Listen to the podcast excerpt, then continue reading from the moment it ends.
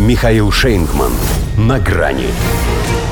Байки из склепа. Байден из-за Европы прервал поездку в Огайо. Здравствуйте. На грани.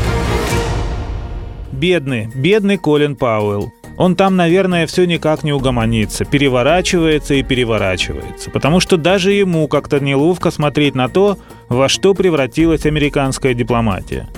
То ли дело он, за находчивость, проявленную в поиске подходящего по зловечности белого порошка, в его честь пробирку назвали. А нынешние? Вот что можно им посвятить? Вагон и маленькая тележка Блинкина?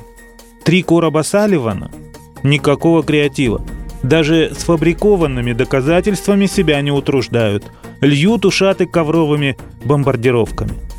Хотя, казалось бы, какой подходящий момент, насколько все аналогично – Представитель США в Совбезе ООН, как сам Колин в те славные времена иракского оружия массового поражения, с темной кожей. Пусть женщина. Но, во-первых, вы ее видели? Во-вторых, это сейчас не главное. Главное, и у этой тоже, Тони Блинкен.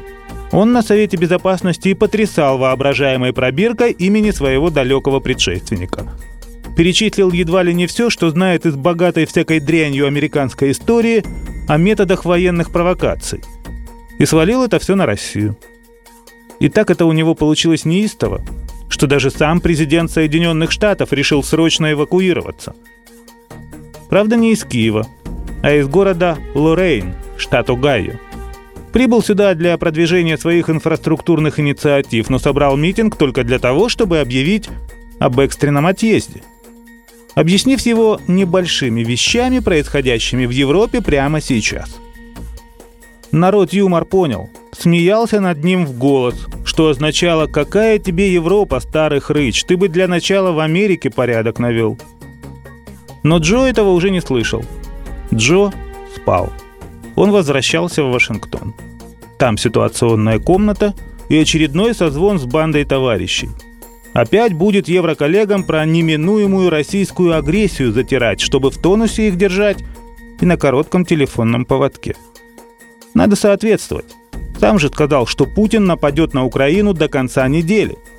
Это, кстати, Байден впервые лично поддержал флешмоб по распространению сплетен и точных прогнозов. Прежде-то на него лишь ссылались.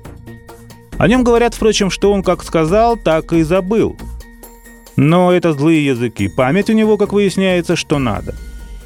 На днях признался, что, будучи мелким чиновником в Делавере, проучил одну наверняка сторонницу республиканцев. Достало потому что. Требовала немедленно убрать с труп собаки.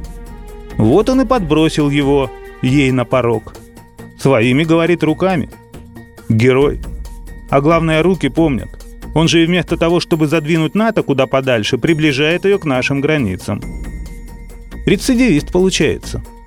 А НАТО стала быть мертвая псина. Лишь пейзаж портит, да атмосферу. Но ничего, судя по нашему ответу на их ответ, мы можем повторить. Ту даму, что справилась и без Байдена. Уберем сами. Военно-технические средства для клининга уже наготове. До свидания. На грани с Михаилом Шейнгманом.